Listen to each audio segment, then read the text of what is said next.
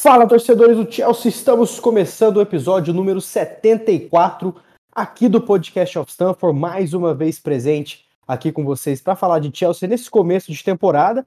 E o episódio de hoje a gente teve que segurar um dia, porque senão seria mais um desabafo do que um episódio, e ninguém merece o linguajar chulo que a gente utilizou para xingar Anthony Taylor nesse jogo.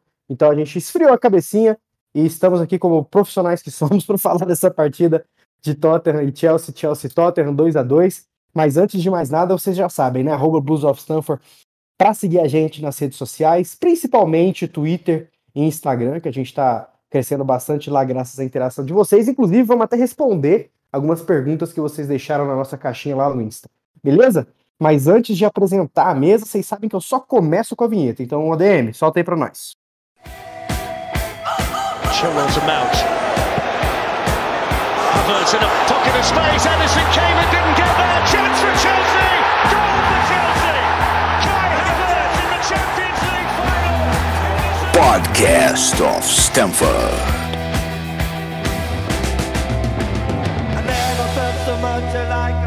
I think I'm a special one. Maravilha, estamos de volta e vamos apresentar quem está aqui hoje para poder falar um pouco desse jogo, perspectivas aí de reforços talvez e responder a galera. Estamos aqui com o Lucas. Salve, Lucas. Fazia um tempinho que você estava ausente, hein, cara? Bem-vindo. Fala, JP. Fala, galera da bancada. É, cara, passei um tempinho ausente, passei um tempinho de férias aí também, aí acabou que não deu para participar do, do primeiro episódio. Mas é isso, participando desse episódio quente, assim como foi o jogo ontem, porque tem muita coisa para falar de arbitragem, de campo e bola, de briga de treinador, tem muita coisa pra gente debater sobre essa segunda rodada que Premier League é especial, né? É isso aí, Premier League tá de volta e vamos passar muita raiva ainda. E para falar um pouquinho dessas raivas, Alan também tá de volta, direto de Portugal. Salve, Alan, seja bem-vindo. Valeu por ficar acordado aí para encaixar sua agenda nos nossos horários aí, meu querido. salve, salve, JP. Lucas, Gladson, quem dá, vai dar o salve dele aí. É bom estar tá de volta aqui também, né? Primeiro podcast que eu participo essa temporada. E é isso, aqui já vamos quase uma hora da manhã, mas né, não, não podia é, deixar de, de me juntar aqui a vocês. Tem muito tema, como o Lucas já, já adiantou. Tem muita coisa para ser dita, e é só a segunda rodada da Premier League, e é, janelas de transferências ainda abertas, enfim, tem muita coisa boa aí para a gente conversar hoje. Como já bem fez a meiuca ali, Alan, Gladson, tá aqui com a gente. Salve, Glad, beleza, cara? Um salve molhado, direto de Curitiba, capital do estado do Paraná, para todos vocês, amigos e amigas ouvintes. Tudo bem, âncora? É... Só quero corrigir, profissional, fale por vocês. Eu tô aqui como não profissional para soltar o verbo. Diga de passagem. ah, maravilha, é assim que a gente gosta, é assim que dá like, né? É assim que dá like. Maravilha, pessoal. Cara, vamos fazer o seguinte, vamos começar direto ao ponto, né, gente? Eu acho que é, todo mundo viu o jogo, suponho, né? Que você está nos ouvindo, provavelmente viu, ou pelo menos os highlights. Chelsea jogou muito melhor, Chelsea foi muito superior na partida, fez um primeiro tempo excelente, que talvez se compare com aquele 3 a 0 contra o Real Madrid, até a gente tomar o gol ali com o passe do Modric na Champions passada. É, Prime Kanté bem, Jorginho bem, Reece James e Cucurella bem demais. O Cucurella, inclusive, galera, que tá surpreendendo muito. Parece que tá ali no Chelsea há 200 anos. Ataque fluindo, tudo certo. É, fizemos o primeiro gol com o Koulibaly, né? O Cucurella já deu uma assistência, o Koulibaly fatiou de primeira. E é aí que eu quero começar o episódio antes da gente chegar nas tretas. Vamos por ordem de acontecimentos. Gled, lembrando mais uma vez os ouvintes, estava em Curitiba, estive em Curitiba com você recentemente, em março falamos que quem resolve a zaga do Chelsea era Koulibaly, e pelo visto a gente está gabaritando até o momento, hein, cara? Como que você vê aí essa importância de um novo reforço da assistência, um novo reforço fazer um gol e ser muito sólido, né? Fardando a 26 aí do J JT, nosso querido John Terry. ah, mas, mas, vamos, vamos ser sinceros, né? Não, não era muito difícil gabaritar essa, né, João? É. a gente que acompanha o Koulibaly faz tempo sabia que o cara cara comprometido, né? Que chegou, entendeu o movimento do clube. É, eu acho que, claro, ter o Thiago Silva do lado ali, indiferente dele já ser um cara experiente, mas para passar essa situação de como é o campeonato, como que é o time, né, em si, para se encaixar ali na, na, na, linha de zaga, com os companheiros, Estamos é, acertando. Espero que a gente continue é, nessa toada de acertos. E que golaço, né, cara? É difícil começar falar qualquer coisa diferente do, da pintura do Koulibaly, cara.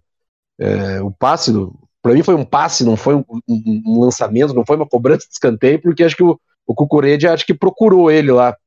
E, porra, é difícil a gente ver um, um gol de um zagueiro, né? A gente não tá acostumado com tanta técnica e, e essa objetividade, assim, vamos falar, esse acerto no chute.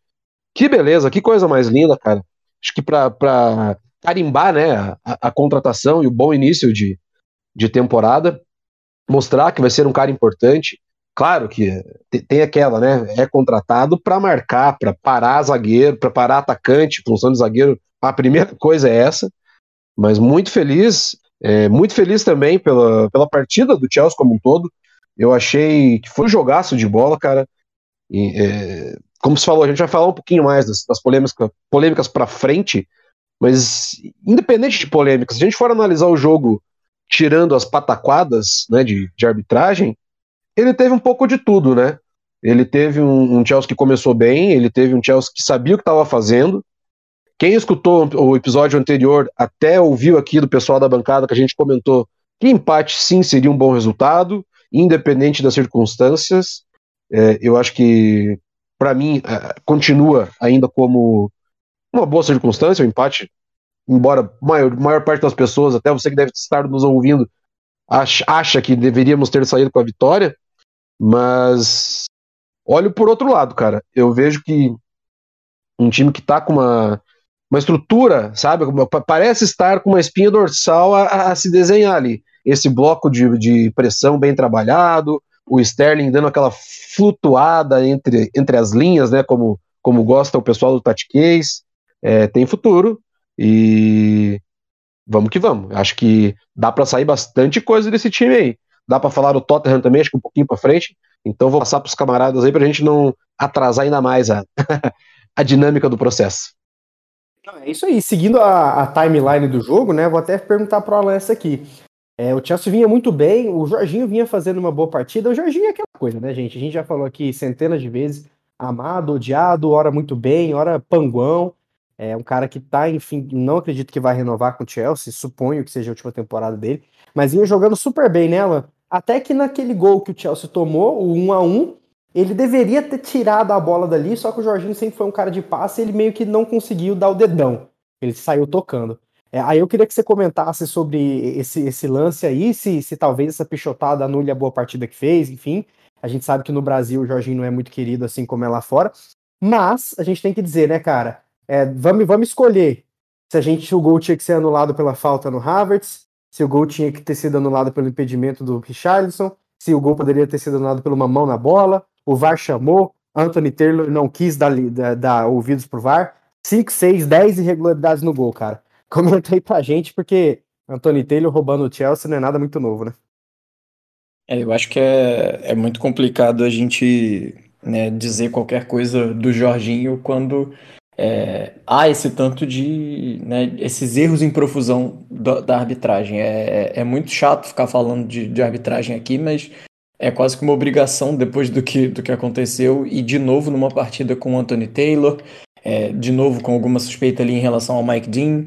É, é muito chato, eu acho que eu sou do, né, do time de que, para mim, você não, não se deve falar de arbitragem, para mim, se teu time foi superior, ele, ele ganha no campo e ponto final. Agora a gente tá falando, não tá falando de um jogo qualquer, a gente tá falando de um derby londrino contra um dos principais adversários, contra um concorrente direto né, na, na, disputa pelo, pelo, por vagas, se não pelo título, e que um jogo desse tamanho é, de, é definido por detalhes. Então, né, é, se é um detalhe, né, uma falta escandalosa no, no, no Kai Havertz não marcada, é, esse detalhe é Acima, além desse, ainda tem né, o, impedimento do Richardson, que é, é, é, clamoroso. A bola passa do lado do pé dele. Dá para ver que o Mendy espera até o último momento para pular na bola, porque o Richardson estava ali. O Richardson podia fazer alguma ação de desvio e, e qualquer coisa de, na tentativa de colocar a bola para dentro do gol. Então, o Mendy atrasa o movimento dele também. A mão, eu acho que não, não, não é algo que me parece que, que, que deva ser marcado efetivamente, mas vá lá.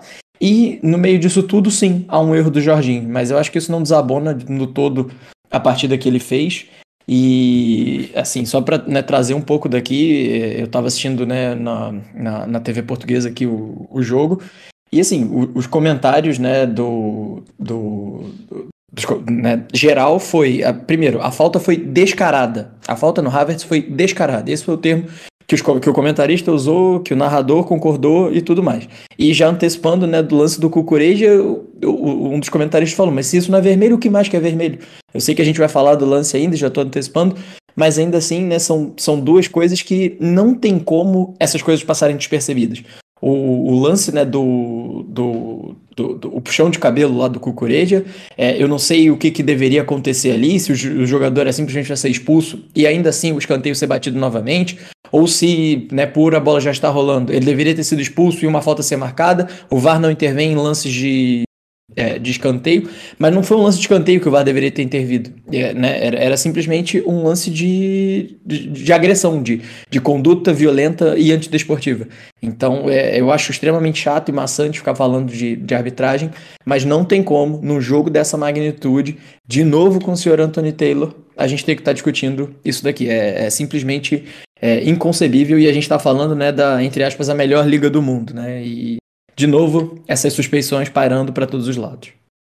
A arbitragem na Inglaterra, ao meu ver, é pior que a do Brasil, sinceramente, cara. É, é muito, muito ruim. É ah, não, aí, ruim. não. Não, cara, eu, eu acho que equilibra. Eu acho que não, equilibra.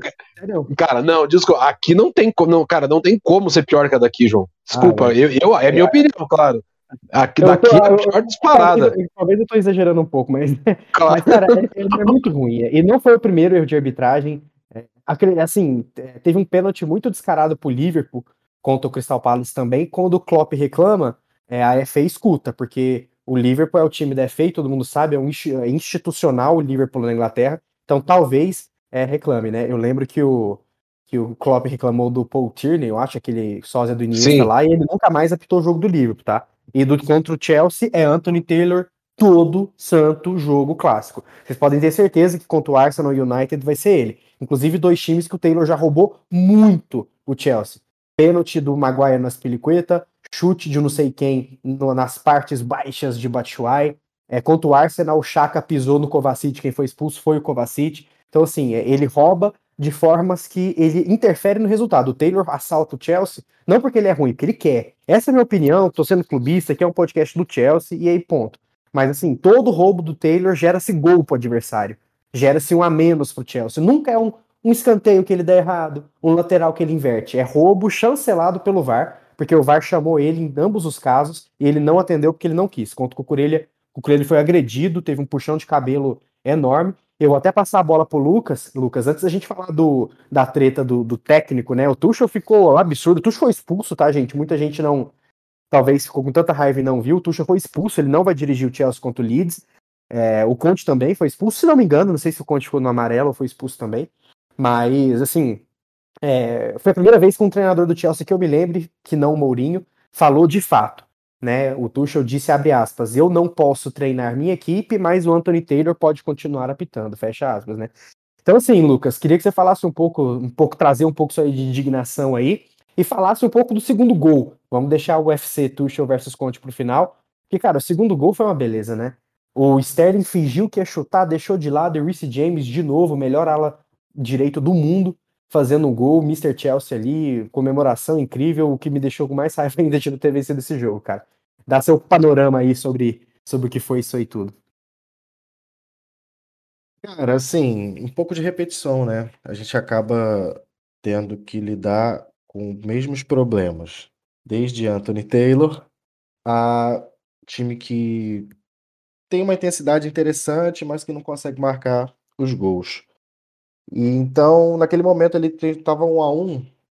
Foi muito importante para o Chelsea ter feito aquele gol, porque naquele momento principalmente, porque o jogo tinha virado todo para o Tottenham, assim, emocionalmente. Era para o Chelsea ter acabado ali, o, o estádio é, é, ia ficar ia ficar mais, mais quieto, né? O Tottenham ia crescer, a torcida ia crescer. Com certeza é, era um emocional muito propício para o Tottenham naquele momento. E a gente, pô, pressão alta, roubada de bola do Koulibaly, aquela enganada do Sterling. Eu fiquei preocupado, confesso, achei que ele fosse chutar aquela bola.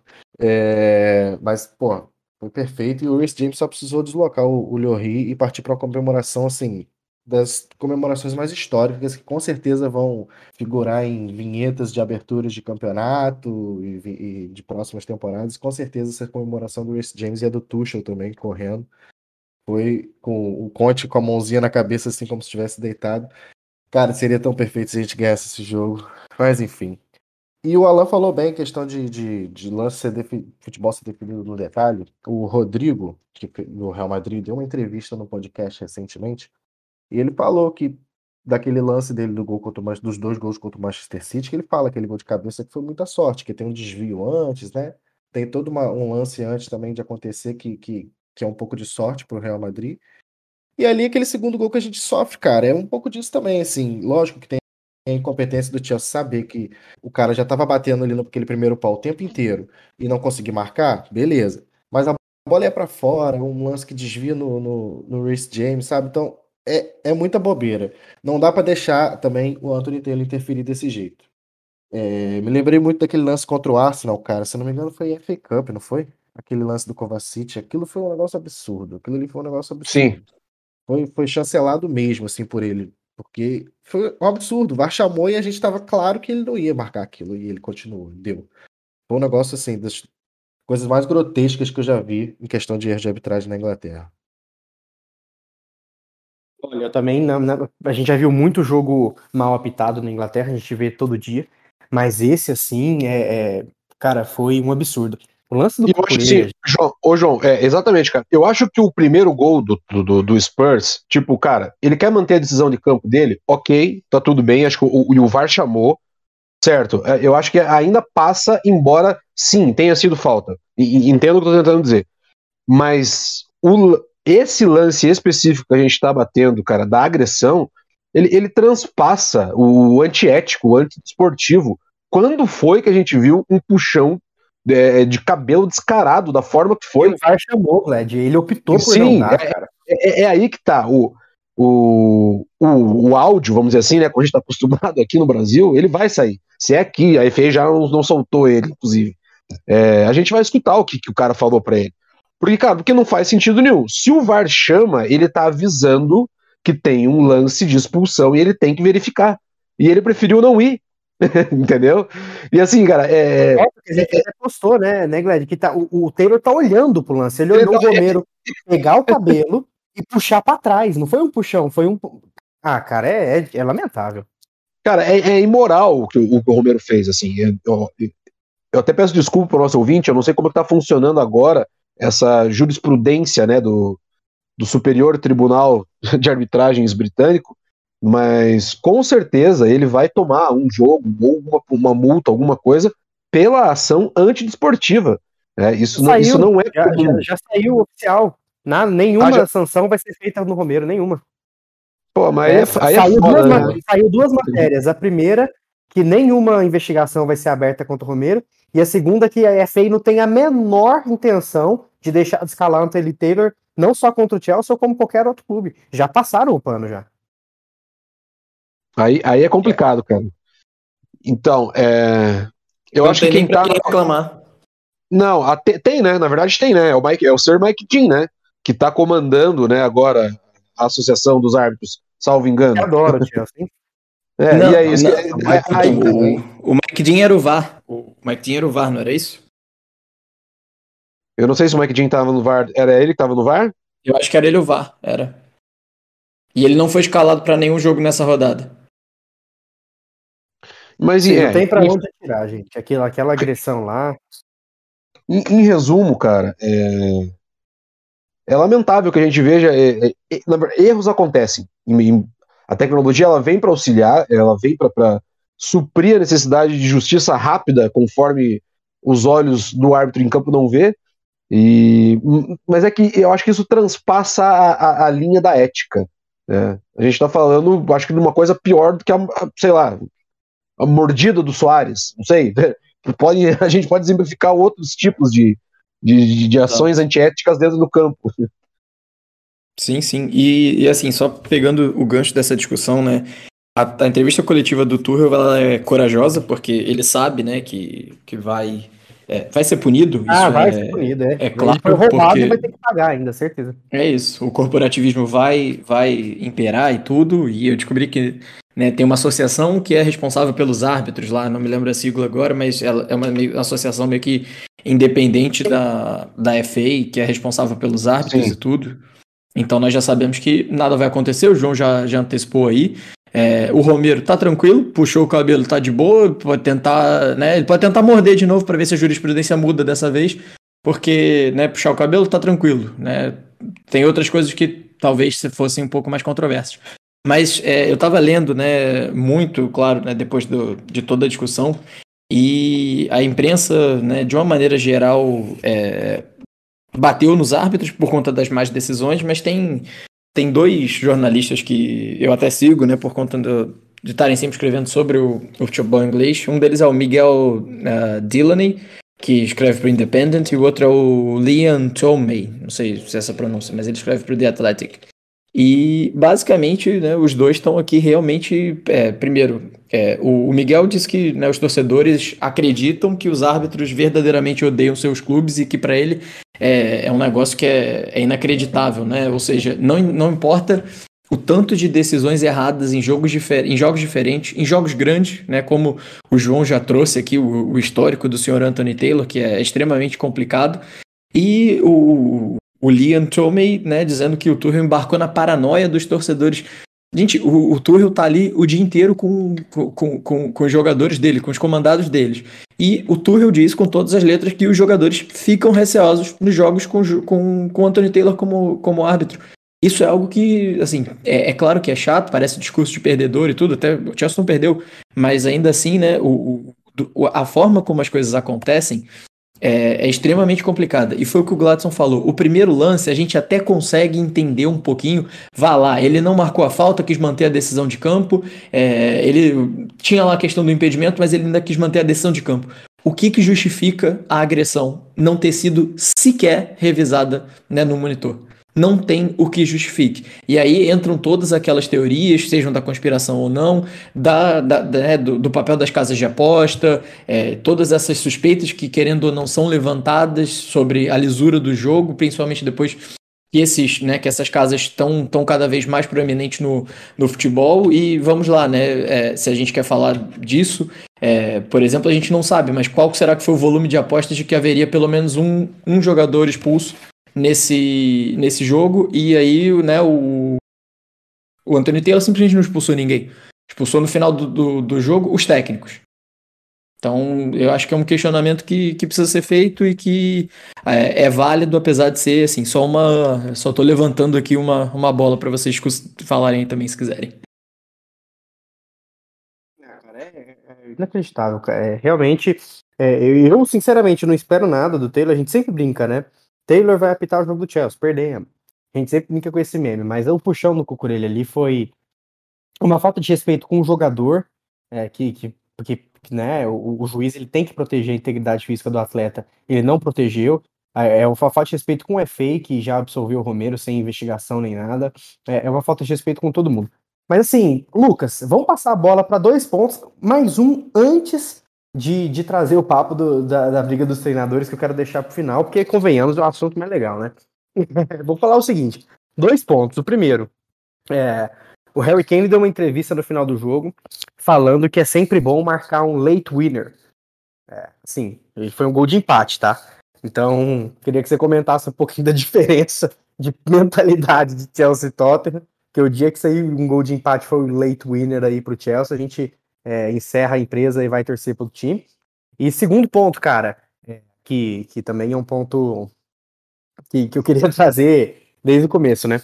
Antes da temporada, muita gente, gente, um volume muito grande de pessoas falando que o, o Tottenham tá muito mais bem preparado que o Chelsea, tá anos luz na frente, se reforçou melhor, que a briga agora já não vai ser nem é, G3 mais, é um G4, talvez o Arsenal G5 ali, e o Arsenal, o Tottenham precisou de uma belíssima garfada do Sir Anthony Taylor ali para sequer empatar com o Chelsea, que mais uma vez dominou o Arsenal. Três vezes ano passado, quarta vez agora. Então, será que é por aí Sim, mesmo, cara? Será que, que é realmente é, o Richarlison e o Bissouma que elevaram tanto o nível assim do Tottenham, cara? Olha, eu acho que esse hype em cima do Tottenham não vai muito pelo lance do só do Richarlison e Bissouma, não. Acho que vai mais pelo lance do Conte, tá, que chegou no meio da temporada passada e agora está iniciando um trabalho. Já um time que ele conseguiu terminar no ano passado com os reforços do ano passado, da temporada passada, no caso. É, Kulusevski e tal, os jogadores que já tinham entrado muito bem na equipe. É, e o Conte consegue moldar o time, que não é um time fraco, que é um ataque forte, com Harry Kane Sol e tudo mais. Mas, gente, eu acho que vai mais uma questão de, de subestimação do Chelsea. Nem essa, palavra não existe, mas de subestimar o Chelsea. Eu acho que sempre se fez, não, não vou dizer que sempre, sempre fizeram isso, mas todas as vezes que o Chelsea não esteve muito por cima da, da situação, as coisas costumam andar bem lá no clube. É um clube muito sério, é um clube é, focado no objetivo e que normalmente não costuma se dar bem esse tipo de situação. Então tava todo mundo, todo mundo menosprezando o Chelsea, porque terminou uma temporada passada conturbada, com problemas é, políticos, com problemas no elenco, com relação ao Lukaku, que sai de uma maneira bizonha, e a dificuldade para contratar, os, o, os chapéus do Barcelona. Tudo isso faz o, o, clube perder um pouco de imagem, ter uma, um pouco mais de imagem como se fosse um, uma chacota e tal. E muita, muita, muita gente entra nisso, né, cara? Não só a galera da torcida, como os próprios veículos de comunicação entram nisso. Então, é muito fácil você entrar nesse tipo de, de, de, de discussão sem saber o que acontece no Chelsea. E a gente sabia, a gente conhece esse time, a gente foi campeão da Champions com esse time, praticamente, entendeu? É um time até melhorado. São contratações excelentes, contratações pensando no futuro, e o time atual já é jovem. Então, é, é, não tem por que a gente, torcedor do Chelsea, se desesperar, porque a gente conhece muito o nosso clube, cara. Então, é, deixem eles falar, que a gente está jogando, a gente vai para o campo e joga. O Liverpool, botaram aquela banca toda lá com a chegada do Darwin Nunes, tá aí com dois empates. Então, é, lógico também início de temporada não diz muita coisa. A gente iniciou uma temporada passada excelente e terminou um ano um pouco mais abaixo. Mas, cara, essa coisa desse hype do Arsenal e Tottenham é muito também para poder é, o clássico, né? Que anda meio fraco, que os times não ganham nada há muito tempo. E aí só, só tem isso para falar. E, e, querendo ou não jogar o Chelsea na, rodada, na parada, que o Chelsea é o time de Londres com a maior marca, vamos dizer assim, é, do futebol atual. O maior clube, assim, maior marca que se pensa num time de Londres é atualmente o Chelsea. Então, quando você tem é, esses três nomes no meio de uma discussão, é fácil você ganhar audiência com isso. Eu penso muito por esse lado. Antes da gente abrir para o público, vamos falar da treta, né, cara? É, o Tuchel se exaltou bastante, porque, né, eu acho que ninguém é de ferro, entendo perfeitamente ele ali.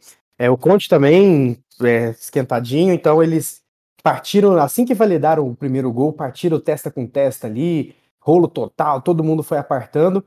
É, aí depois o Tuchel teve aquela comemoração maravilhosa ali no gol do, do, James, e no final eles foram apertar a mão, o Conte não olhou nos olhos do Tuchel, o Tuchel não soltou a mão do Conte, eles se encararam e o Tuchel fez o 2 bem na cara dele, né?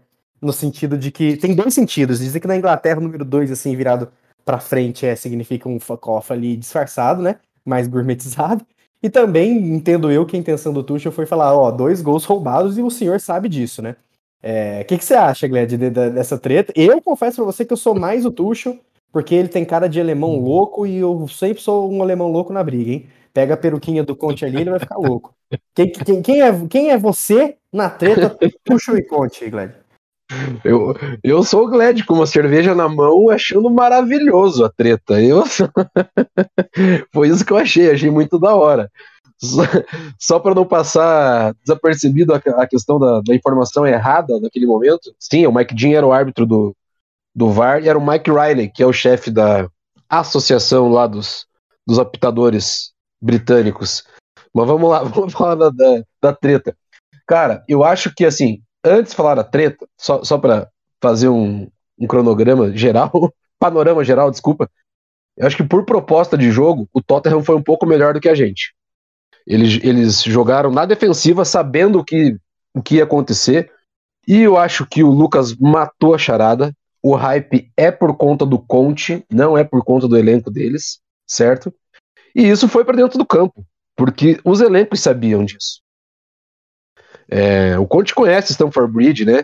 Quis meter o louco ali que é, é que eu conheço esse lugar, e aí ele achou o Tuchel um pouco mais louco que ele, né?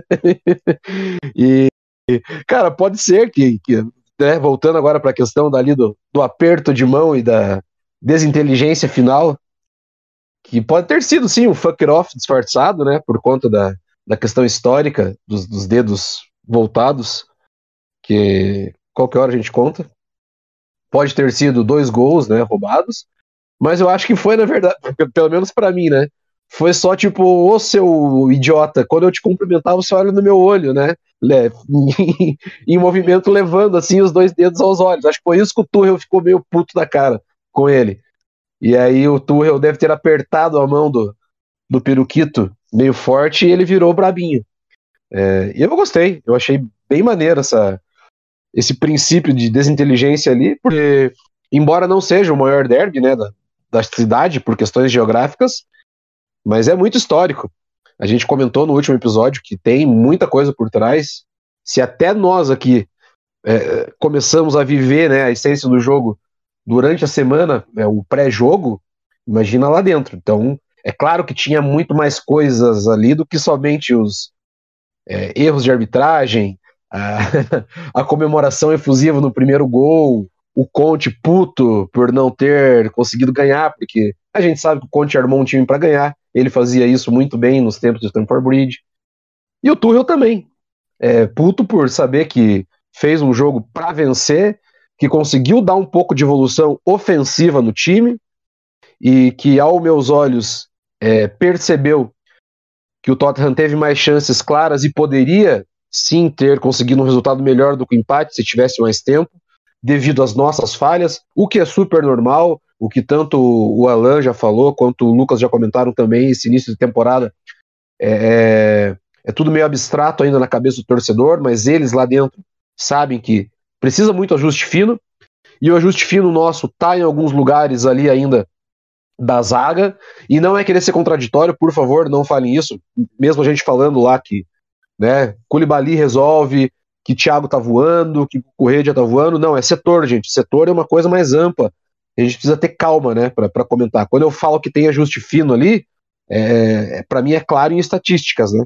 Eu, eu, eu, vi que eles foram mais perigosos do que, do que a gente. Então isso nos dá algum norte assim para pensar. Mas também são divagações e opiniões minhas. Acho que cada um vê o jogo da forma que, que melhor lhe compete entender. Eu entendi assim que a briga do final ela tem todo esse tempero né, da partida pelo que a partida se, se propôs. É, foi um jogo que a gente teve mais posse de bola e que quando eles tiveram a bola, principalmente ali nos minutos finais, eles agrediram um pouquinho mais. E todo mundo saiu com, com aquele sentimento, né? Poderia ter sido melhor. E, na minha opinião, eu acho que tá bom, de, tá bom demais para ambos os lados. E se continuar dessa forma, são dois times que vão brigar lá em cima. Né? E trazendo para o lado cômico, né? Embora o campeonato já tenha terminado, conforme os afoitos da internet, porque o City ganhou duas e ninguém mais, né, ganhou, ganhou duas, é, parece que acabou. Mas claro que eu tô brincando, né, João? É. Não, e eu trago dois ganhou duas, hein? É, o Arsenal também ganhou duas, né? Eu trago então, dois reafirmo, então, então, então, então, reafirmo, como só o City ganhou duas. Ah. Eu, eu, eu ainda trago para esse jogo aí que o Havertz errou mais um gol na cara e o Sterling também deu uma isolada em um lance um pouco mais difícil ali, mas o Havertz não poderia ter perdido aquele gol, é, que, que, se é um cara que é mais matador, é, faria, né? É aquele gol lá, que, aquele cruzamento, mais uma assistência negligenciada ali do Chelsea. O Havertz, o Havertz jogou bem, tá? Não me leve a mal, jogou super bem, mas ele tem. Ah, mas o... E é o que o Alan falou, né, cara? A gente tá sofrendo de novo pelas mesmas coisas, né? Mesmo, mesmos problemas, né? E, e, e Alan, passando para você, assim, queria seu panorama aí sobre essa, sobre essa treta. E, e cara, trazendo um pouco mais pra gente passar pra, pra pergunta da turma sobre reforços, né? É, o Havertz, de novo, ele, ele errou um gol fácil, e isso levanta questionamentos do Alabama Young, por exemplo, que é o rumor mais quente ali, necessidade de, de desse atacante, até porque talvez mais um saia. Zieck, Hudson Odoi por empréstimo tá quente. E no meio campo a gente perdeu o Kanté de novo. Né? O Kanté que é um tema delicado, porque ele no Prime é geracional, um cara all-time do Chelsea, na minha opinião. Só que, de novo, machucou. E o Kovacic também está machucado. Então, mais uma vez, Jorginho é o único que dá para confiar fisicamente. O Chuchu Eremeka Carney, vamos chamar de Carney, vai ter que aparecer. O Gallagher, talvez. O Gallagher que entrou super bem, deu dois pressings muito bons e uma bola que ele não chutou ali. O Gallagher que jogou excelente cinco minutos. Vai ter que aparecer mais, né, cara? E, e isso levanta a Frank de Jong novamente. Então, dá seu panorama sobre essas possibilidades aí. Bom, vamos, vamos por partes, né? Primeiro, é, em relação à treta, cara, eu acho que tem um pouco aí de, né, do, do Conte ressentido, do Conte voltando para Stamford Bridge, achando que é maior do que ele realmente é na história do Chelsea. O Conte, para mim, é, sinceramente, nesse momento não figura, né, sei lá, no top 3, no top 5 tendo treinadores da história do Chelsea. Para mim é um cara que veio, ganhou uma Premier League, muito obrigado e deu mais trabalho e mais confusão do que alegria, para ser sincero. Então, é, acho que né, é, um, é, um, treinador que foi importante porque conquistou um título, mas né, tá, tá até aí tudo bem. Né? Tem, temos outros também na frente dele. E acho que ele está querendo se dar uma importância que ele já não tem hoje em dia e que ele já não tem para a torcida do Chelsea também né, hoje em dia. Diferente do Mourinho, por exemplo, que mesmo tendo treinado o United, mesmo tendo treinado o Tottenham, é, é, um cara que, né, grande parte da torcida, a maior parte da torcida ainda tem muito carinho por ele. É um dos treinadores mais vitoriosos da história do clube. Não ganhou Champions League, mas ganhou três Premier Leagues, né? E isso diz muita coisa. Então, acho que é o Conte querendo forçar uma, é, uma, uma barra ali para ter, um, ter uma história que ele não tem. E, por outro lado, o Conte, o Tuchel, que é um cara que está caminhando para, né, na minha opinião, para tomar o lugar do Mourinho, né? Se ele ficar aí é, mais esse, esses quatro anos, né, como estão querendo fazer a renovação dele agora, ele com essa liberdade para definir é, alvos na janela de, de transferências, é, eu acho que é uma coisa muito boa e para mim é um cara que se, se cumprir mesmo né, esses, esses quatro anos de contrato aí, é um cara que para mim vai, vai se tornar o maior treinador da, da história do Chelsea. Sobre os reforços, é uma questão um pouco complicada porque é, a gente já falou isso diversas vezes, mas o Chelsea tem muitos problemas para serem atacados né, quando chega a janela de transferências. E é, nós sempre dizemos isso, é impossível atacar todos de uma única vez. E é, a gente está vendo né, essa impossibilidade. Primeiro porque né, isso aqui não é, não é modo carreira no FIFA. O Chelsea ainda não, né, ainda não, não fechou com o Fofaná, por exemplo, que é o seu principal alvo, mas tudo indica que, para a defesa, né, no caso, depois do Koulibaly, mas tudo indica que para fechar com o Fofaná vai ter que gastar aí umas belas 80 milhões de libras.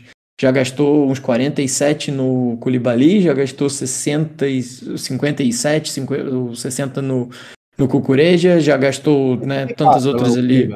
O Liba, foi, o Liba foi 34. Ah, então, é porque eu, tô, eu tava confundindo com os valores em euro, desculpa, mas é isso. É, foram, né, esses, é, já são algumas contratações, contratações importantes, mas é, é, isso, né? A gente, quando fala do meio-campo, a gente precisa de um cara como o Frank De Jong, primeiro porque ele é um talento absurdo, é um cara que tem 25 anos apenas, é um cara que né, tá, tem tudo para chegar e tomar conta do meio-campo do Chelsea, até porque é isso, né? Temos Jorginho, temos é, Kovacic e temos Kanté, e dois estão baleados nesse momento, né? E a gente já sabe que a chance vai, vai chegar aí na porta, não sei, do, do tio Keme, não sei falar o nome dele, mas ou do desse do Carney, acho que eu vou, vou adotar o Carney que é mais fácil. Do Carney, eu acho que o Gallagher tá na frente dele para jogar contra o Leeds, diria que, que, que veremos, né, Jorginho e, e Gallagher, ou então veremos o o Loftus-Cheek ali, que fez uma partida excepcional contra o, contra o Tottenham. E por outro lado, nós ainda temos um problema, falta claramente um matador. O Havertz fez uma excelente partida, mas não é um cara que a gente possa confiar lá no ataque. E, né, seria extremamente interessante ter o Aubameyang dependendo, né, do, dos valores, dependendo do contrato e tudo isso. Então, né, se a gente fechar com esses três aí, dá quase 200 milhões de libras, são 80 no, no é, no, no Fofaná, umas 70 e tantas né, no, no, no De Jong e mais umas 20 e tantas que o que, o, que o Barcelona está pedindo. São 200 milhões de libras só nesses três, fora o que já gastou. Então, além né, das desovas que, são, que o, a equipe ainda precisa fazer, o clube ainda precisa fazer, e que a gente ainda não tem confirmação, né? Nada se desenrola em relação ao Alonso. Saiu hoje a questão de que o, o Chelsea recusou uma oferta né, do, do Villa pelo Emerson por uma diferença né, de avaliação de 2 milhões de libras. Isso, sinceramente, beira quase a, a piada, né? Mas todos os clubes têm uma postura é, dura no mercado na hora de negociar com o Chelsea e não é diferente também né, com, quando, quando é para o Chelsea vender. Então, é, ainda tem muita coisa para acontecer, mas só faltam é, 14 dias até a janela terminar, um pouquinho menos já, né? Agora, se a gente considerar, já que o, é, já estamos no dia, no dia 17, então é, é uma questão que é, é realmente um problema. E o Chelsea precisa, além de se livrar desses, contratar novos, né? E como é que a gente vai, vai dar conta disso tudo? Temporada já está já tá acontecendo e é isso. Já começamos deixando pontos pelo caminho, mas é um, é um, é um derby e então acho que tá, tá meio justificado, mas é, eu acho que vai ser um fim de janela muito movimentado para o Chelsea. É, e, e, aí vem a minha opinião: se fechar com é, Frank De Jong e é, e Fofaná, eu acho que é uma, é uma janela muito boa. Fica faltando o atacante, mas aí também não dá pra. É, é ciente de, que não dá para resolver tudo. Inclusive, é, tem uns bons reportes aí dizendo que o Tuchel e o Bowley já pensam no, no meio-campo aí, no próximo meio-campo do Chelsea. E aí todo mundo sabe que o, o Tuchel quer o Frank e o Rice, né? Para depois que Jorginho e Kanté pararem ou saírem do Chelsea. Pararem não, né? Vão jogar muito ainda mas saírem do Chelsea. E Lucas, para fechar, para passar para a pergunta do pessoal, é como que você visualizou a treta aí também, sobre sua ótica, sua opinião aí. E quero que você comente numa notícia que saiu hoje, cara. O Bowley, o, Luke, o Alan já antecipou uma, né? O contrato do Tuchel. O pessoal, o Bowley já tá procurando ele para renovar por mais anos, até 2026. Está muito feliz com ele, muito impressionado com ele. Então, provavelmente teremos renovação. E parece que Rhys James e Mason Mount terão uma proposta aí de aumento salarial considerável e mais seis anos com possível sétimo ali de extensão de contrato, cara. Então, seu panorama sobre a treta e sobre esses contratinhos novos aí para pilares do nosso time, né? Estamos falando aí do treinador, do futuro capitão e do Money Maze aí, nosso back-to-back -back Player of the Year, né? Depois do jogo de ontem, pode pagar o que tu, do jogo de domingo, perdão, pode pagar o que tu quiser. Pode pagar o que ele quiser, o que ele pedir, que não tem jeito. É o homem mesmo. Cara, aquela briga ali, o Conte, o Conte é muito chato, né, cara? Bem da verdade é essa. O Conte, o Conte gosta de dar essa provocada. Eu acho que ele, que ele transforma isso também um pouco do jogo para ele ali. É, o estilo dele, sempre foi. Né? Nossa época lá do Chelsea a gente gostava disso também. Então, agora, quem, até passar uma dúvida para vocês. Quem apertou a mão de quem ele? Quem que você acha que seguraram a mão ali? Para mim foi o Tuxo. Pra mim foi é... O doido alemão ali numa treta, meu amigo. Mas. Aí, cara, assim, sobre as renovações, tá, nessa, tá na moda agora esse negócio de seis anos de contrato, né? Foram seis anos pro Cucurella, Chukemika, pro, então, pro Casadei também. É... Acho que, como eu falei na minha fala anterior, que o time é muito bom, então o time é muito bom mesmo. Então, você tem que manter esses pilares do time. E você tem uma lacuna muito grande de diferença de salário das grandes contratações com relação aos jogadores que vieram de base ou que vieram com contratações menos badaladas, como foi o Mendy, por exemplo, e que entregaram futebol, futebol espetacular. Chris James, para mim, o melhor do mundo da posição. Mendy, o melhor do mundo da posição. Hoje em dia, não, talvez por causa do Courtois, mas tá ali, top 3 e já foi melhor do mundo. É, e o Mason Mount, que é identificadíssimo com o clube também, e é craque de, craque de bola, apesar de não ter é, ainda vivido seus melhores momentos com a camisa do Chelsea. Então, é muito importante fazer esse tipo de movimento, porque a gente sabe, né, cara, o mercado é olho grande. E tem muita gente disposta a pagar muita grana para essa galera, e, a gente sabe que muitas vezes o valor que vai de negociação não é sempre um valor, né? É sempre muito mais, às vezes, o jeito de se convencer o jogador, o projeto. A gente conhece, sabe muito bem como é que funcionam as negociações. Então, é importante você assegurar esses jogadores, assegurar os jogadores jovens, é, assegurar o Mendy, assegurar o Tuchel, porque está sendo impressionante, está sendo mágico viver esse momento com o Tuchel e pensar isso para o futuro, pensar que a gente pode ter momentos como esse sempre daqui para frente, depois de tantos momentos ruins que a gente passou, né? Principalmente ali depois do Conte, eu acho que foram poucos anos, mas não foram anos muito brilhantes da gente assim. A gente sempre é, amargou algumas decepções é, até certo ponto chatas. É, então, tá vivendo isso tudo com o Tuchel de novo, basicamente mesmo que a gente viveu com o Conte, mesmo que a gente viu com o Mourinho, com o Ancelotti, é muito especial. Enquanto a gente mais puder prolongar isso, vai ser muito, muito bom pro Chelsea mesmo. acho que ter um time na mão, um time pronto, um time montado, a gente vai ganhar muita caça com esse cara aqui. Então tem que dar, dar o que ele quer, paga o alemão que deixa com ele que ele faz tudo. É isso, trabalho longevo, o Chelsea vai colher muitos frutos, ao meu ver também. Isso, chegou a hora da gente responder as perguntas pra galera. Vamos fazer o seguinte: cada um responde duas, mais um tweet, hein, galera? Vamos passar rapidinho pra gente acelerar. Acho que a gente falou bastante desse jogo.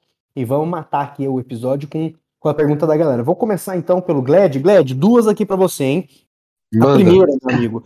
Eu, já, eu, eu gosto de fazer as difíceis para você. Então, a primeira. É, o Tottenham consegue não perder pro Chelsea em um jogo justo? E a segunda, Cucurella ou Tio na ala esquerda? Rapaz, vamos lá. Eu acho que o Tottenham consegue, né? Eu acho que ele está falando sem auxílio da arbitragem, caso seja isso. O camarada é, depois comenta com a gente se for isso. Consegue, é, não sendo Stamford Bridge. Stamford Bridge acho que tá pegando pesado para eles a mística do estádio, né? Embora geograficamente a gente, como eu já falei, não seja um clássico tão aflorado assim, mas tem muita história. Consegue se não for no Stamford Bridge. No Stamford Bridge nem com arbitragem. e a segunda, Cucurrede aí. O Tewell. Cucurrede Ou até tá Tio- impressionando bem, né? E o Tio que tá baqueado ainda, voltando de lesão. Pois é, acho que você já deu a ordem da resposta, né, cara? Eu acho que por enquanto é Cucurrede, até porque já tá com um ritmo melhor de Premier do que o Tio, que tá fazendo um intensivão de DM, né? Infelizmente a gente sabe que a contusão dele foi foi pesada, é um cara que vai precisar de ritmo, é um cara que tem uma intensidade muito forte, né, é, de ataque. O time do Chelsea, né, é, ele é muito é desenhado por conta das alas, né, tanto de James quanto de, de mas ao que consta, Cucu- claro, vamos com calma no andamento do processo, mas ao que consta, o Cucurredia não sentiu pesar o manto azul, então por hora vamos com o Cucurredia e vamos, vamos ver o que que dá aí. O Tuchel acho que acertou bem a posição dele. O cara já chegou, já já tá bem entrosado. É, então, meu voto é Cucurredia por hora, mas se o tio voltar, como já falei, dá pra jogar os dois. Mas isso é coisa da minha cabeça, né? Aí é o Tuchel vê lá pra frente. Lembrando que a pergunta do Tottenham foi do Wesley W.P. E a pergunta do Cucurecha foi o Rafa Martins Underline. Valeu, pessoal, aí pela participação. Abraço, abração, abração, abração pra moçada aí. Participem sempre que a gente faz pra ter essa interação mesmo. É, perfeitamente. E, Lucas, pra você, meu querido, é, o Gallagher pode jogar como meia central após as lesões de Kanté e Cova? Essa é a pergunta do Breno Cardoso 5. E a segunda que eu quero fazer pra você, do João Miguel JM Underline. CR7 daria certo nesse esquema do Tuchel? Cara, sobre o Gallagher, é, eu acho que pode sim, acho que ele pode jogar. Não sei, a gente vai ter que avaliar também ele mais de perto. A gente viu uma temporada dele muito boa pelo Palace. Mas quando a gente acompanha mais de perto, jogando no nosso time, jogo a jogo, a gente sabe, conhece as, as principais características, os principais defeitos do jogador, onde ele se sai melhor. Então a gente vai também esperar, ter que esperar um pouquinho de tempo para a gente entender como é que vai funcionar o Gallagher nesse esquema. Mas eu acho que pode sim jogar nessa posição. Acho que deve ser o substituto imediato, acredito eu. É um cara que está mostrando muita vontade, já está acostumado com a Premier League, então. E, e pelo visto, Loftus-Cheek virou mesmo uma opção pela direita. E vem. Fez uma partida boa contra o Tottenham, né?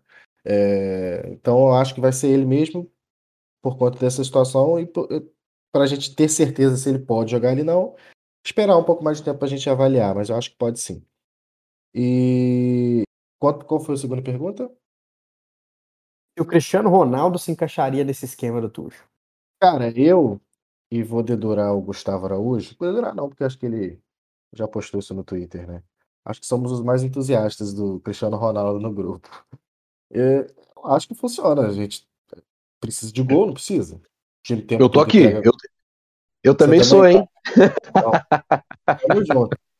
Pô, Cristiano Ronaldo, cara, você quer mais gol? Você acha que, que, que aquele lance ontem do Havertz, o Cristiano Ronaldo, ele botava aquela bola rindo lá dentro, botava o estádio abaixo ali no clássico, ele metendo aquela comemoração dele num clássico contra o Tottenham. Pô, quem não quer um cara desse, né?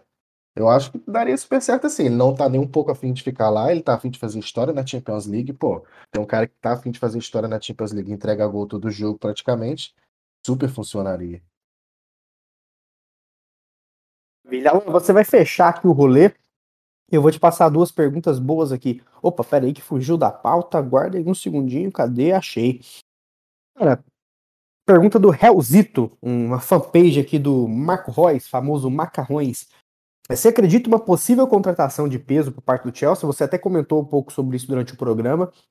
É, primeiro, eu vou até emendar a pergunta do amigo, né? O que, que seria uma contratação de peso para você? E se você acredita né, de, de fato. E uma pergunta do JSN Eds. Como fazer para esse juiz não apitar mais jogos do Chelsea? Tem vários registros da parcialidade. Inclusive, teve até uma assinatura coletiva que os torcedores fizeram que bateu, acho que mais de 50 mil assinaturas em poucas horas, hein? Bom, eu vou, eu vou de trás para frente, né? Como fazer para não. para Anthony Taylor não apitar mais? Não sei. Eu acho que não tem muito o que fazer, inclusive. É, a gente sabe que é uma posição corporativista que a, a, tanto a FA quanto a Associação dos Árbitros vai ter. E quanto a isso, infelizmente, não há muito que nós possamos fazer, a não ser o que o Turro já fez, que é expressar o descontentamento e expressar o desconforto cada vez que esse senhor né, venha aptar é, os jogos do Chelsea. E isso vai, né, querendo ou não, ele já tem um, uma jurisprudência muito grande contrária a ele e vamos ver até que ponto isso vai. Mas eu acho que em termos de pressão não vai adiantar de grande coisa. Acho que mais, é, mais cedo ou mais tarde vamos ver de novo Anthony Taylor aí apitando um, um Chelsea Liverpool, um Chelsea Manchester, não sei. Essa é a minha, a minha opinião. É, qual que foi a primeira pergunta de novo, João? Primeira pergunta é se você acredita que vai chegar uma contratação de peso Sim. Eu até complementei, né, a pergunta do amigo. Sim. O que seria nessa contratação de peso para você? Quem seria? Olha, é, pelo valor, eu acho que a contratação de peso vai ser o Fofaná, mas não pelo nome. Né? Assim, é, é um jogador que é, já está na Premier League, é, bem adaptado, tem né, todos os atributos físicos para chegar e, e, e, jogar bem ali, né, num, numa zaga com três, numa zaga com quatro. Então, para mim, é o, é o mais provável de chegar e chamaria de contratação de peso pelo valor. O Ronaldo é aquilo, né? Eu, eu, eu também sou entusiasta do Cristiano Ronaldo porque eu acho que Cristiano Ronaldo, Messi, é, dificilmente esses caras são, são problemas, né? Esses, esses caras, pelo contrário, eles são soluções e é, tem toda essa questão de como é que vai encaixar no, no elenco do Tuchel e tudo mais, mas assim, se o Tuchel faz uma força para encaixar o Pulisic, acho que vale, vale o esforço de, de fazer a força para para encaixar o Cristiano Ronaldo também. É, é uma equipe, é um, é, é, um cara que assim, tem motivação de boa, tá, tá claro, e, e quer jogar Champions e quer continuar fazendo gol e tudo, e o Chelsea precisa de gols. Então, é, o Turro vai teria que quebrar a cabeça ali para fazer um pouquinho né, o, o time funcionar com ele, mas é um cara que para mim, se viesse, seria realmente a contratação de peso né, da, da, da, janela, até porque o Cristiano Ronaldo, é um dos maiores de todos os tempos, por tudo que representa, mas eu acho que nesse momento né, o mais provável é que a contratação de peso seja o Fofaná, de novo, pelo valor, não tanto pelo, pelo nome em si, mas é um, são, são nomes que eu gosto muito, e o nome que eu mais gostaria de ver é o De Jong, mas é o que parece nesse momento mais distante.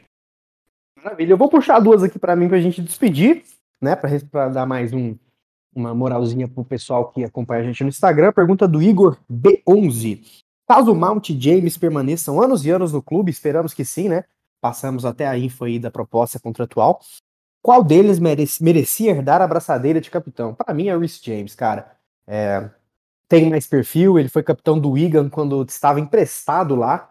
É muito raro um jogador emprestado com data de validade ali ser capitão, né?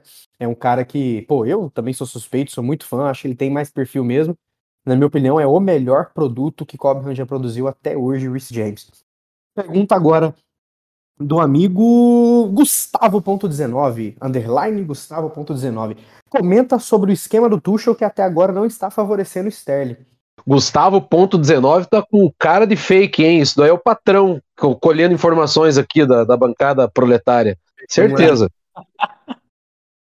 É, eu, Gustavo, eu discordo, cara. Eu acho que o Sterling tá bem, tá flutuando bastante no ataque, dando muita opção. Ele fez uma boa partida no, no primeiro jogo, né? Que a gente estreou contra o Everton. Achei que foi excelente.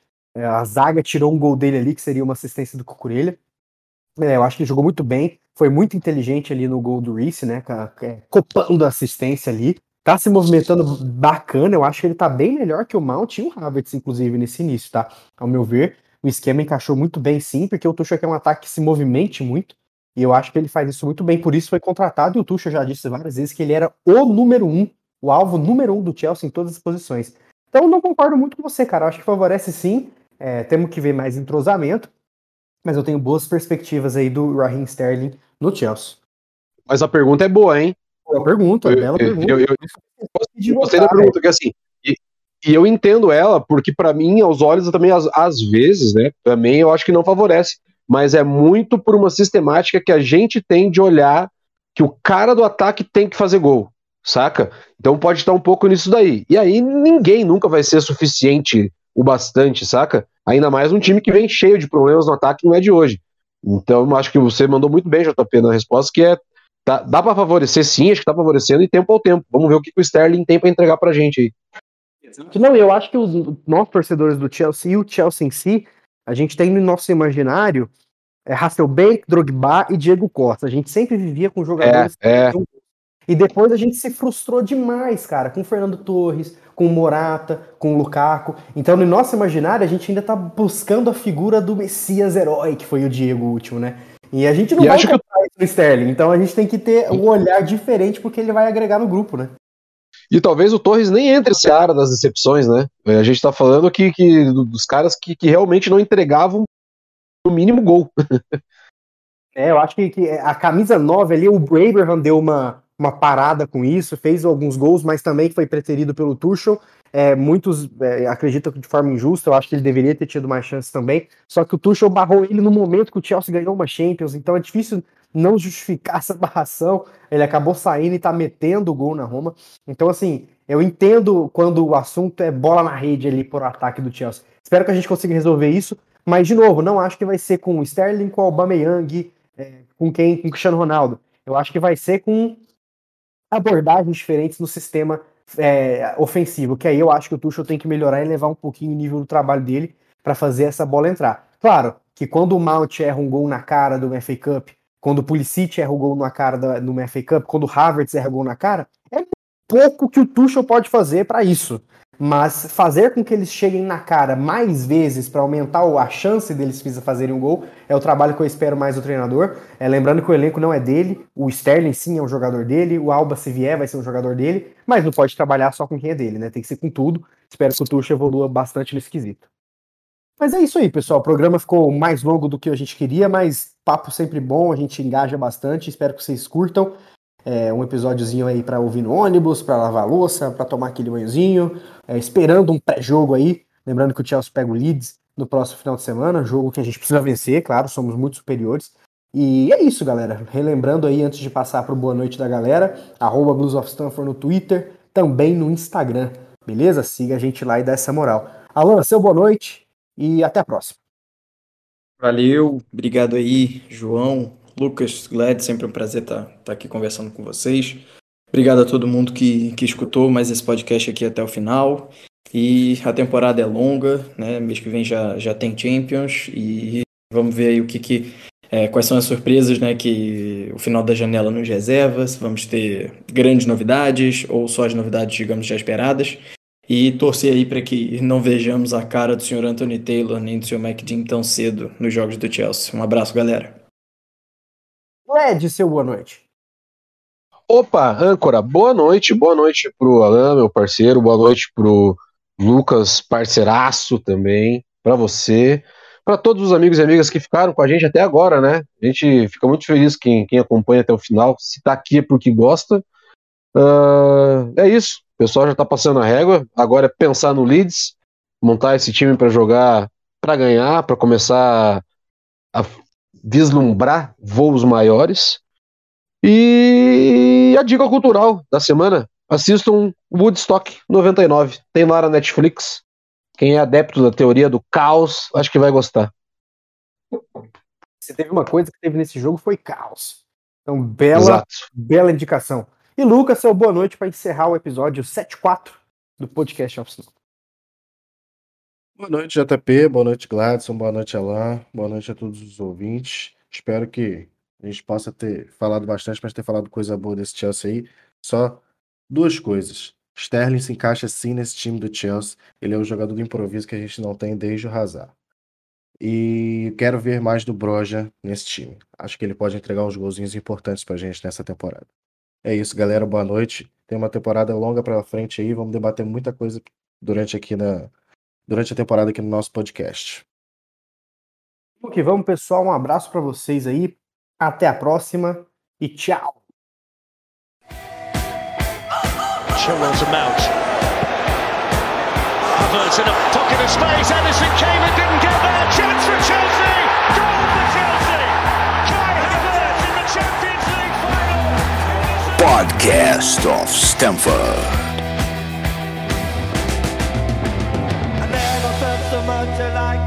I think I'm a special one.